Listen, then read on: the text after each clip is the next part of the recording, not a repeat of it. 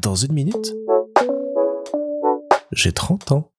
Salut Ce matin, sur Twitter, je suis tombé sur la nouvelle pub euh, du groupe Canal qui propose une offre à destination des euh, moins de 26 ans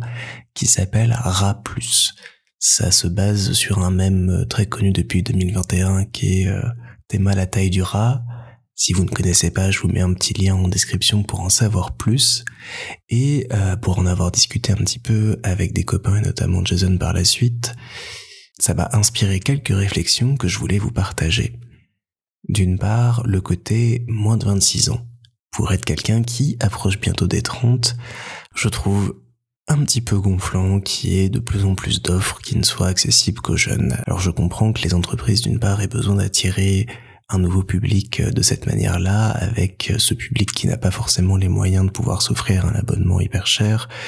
mais être juste des euh, vaches Afrique à partir d'un certain âge, ça m'agace parce que ça montre ce genre de proposition qu'ils n'ont pas besoin de vous faire payer 35 balles. S'ils peuvent vous faire payer 19 euros par mois, c'est que s'y retrouvent derrière et que j'aimerais bien qu'on me dise que je suis jeune encore d'un point de vue marketing, surtout qu'il y a de plus en plus de précarité, surtout à nos âges, qui font qu'on n'a pas forcément les moyens de sortir 35 euh, balles pour pouvoir regarder des séries, des films et autres, et qu'avoir des offres au-delà de 30 ans qui soient des offres abordables et sympas, ça donnerait peut-être encore plus envie aux gens qui ont les moyens d'aller découvrir ces offres et de pouvoir se permettre de se les offrir.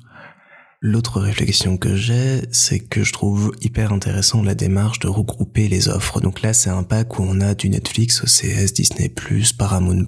et Canal dedans.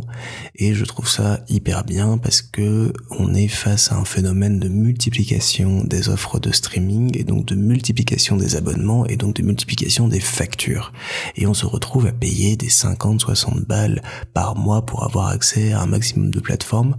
qu'on ne consomme vraiment pas toujours tout le temps, pas toujours tout le mois. Donc un petit problème de ce côté-là aussi, et je trouverais hyper intéressant qu'on arrive à un système un petit peu à la Spotify ou pour la musique en général, où il y a un abonnement qu'on paye, qui peut être relativement cher, mais qui nous permet d'avoir accès à toutes les plateformes et de pouvoir consommer ce qu'on veut sur elles. Et charge à cette euh, méga plateforme de rémunérer les autres en fonction des programmes qui sont euh, visionnés dessus. Je trouverais ça hyper pertinent d'une part pour les consommateurs en termes d'accessibilité, parce qu'on n'aurait plus qu'une seule plateforme où on aurait accès à tous les programmes que l'on veut, et on aurait accès à tous ces programmes parce qu'il y a plein de trucs qu'on ne voit pas, qu'on ne découvre pas et qui disparaissent, qui ne sont pas renouvelés ou autres parce que personne ne va jusqu'à les voir sur la plateforme où ils sont. Et pour les différentes plateformes derrière, ça mettrait peut-être en place une euh, compétition saine dans le sens où on serait plus dans la recherche d'un programme intéressant que dans un truc un peu fourre-tout à la Netflix en ce moment où il y a dix mille fois le même programme qui est décliné à toutes les sauces possibles et inimaginables pour rentabiliser et pour essayer de toujours, toujours, toujours réutiliser un succès et faire du fric avec dessus pendant des années et des années. Et la dernière réflexion, mais qui n'est pas encore très aboutie, c'est cette utilisation de plus en plus présente de la culture Internet et des mèmes notamment dans le marketing des grandes entreprises. Ça se voit énormément maintenant sur Twitter avec beaucoup de community euh, managers qui utilisent ça pour faire connaître l'entreprise pour laquelle ils bossent et surfer un petit peu sur la vague pop euh, et Internet.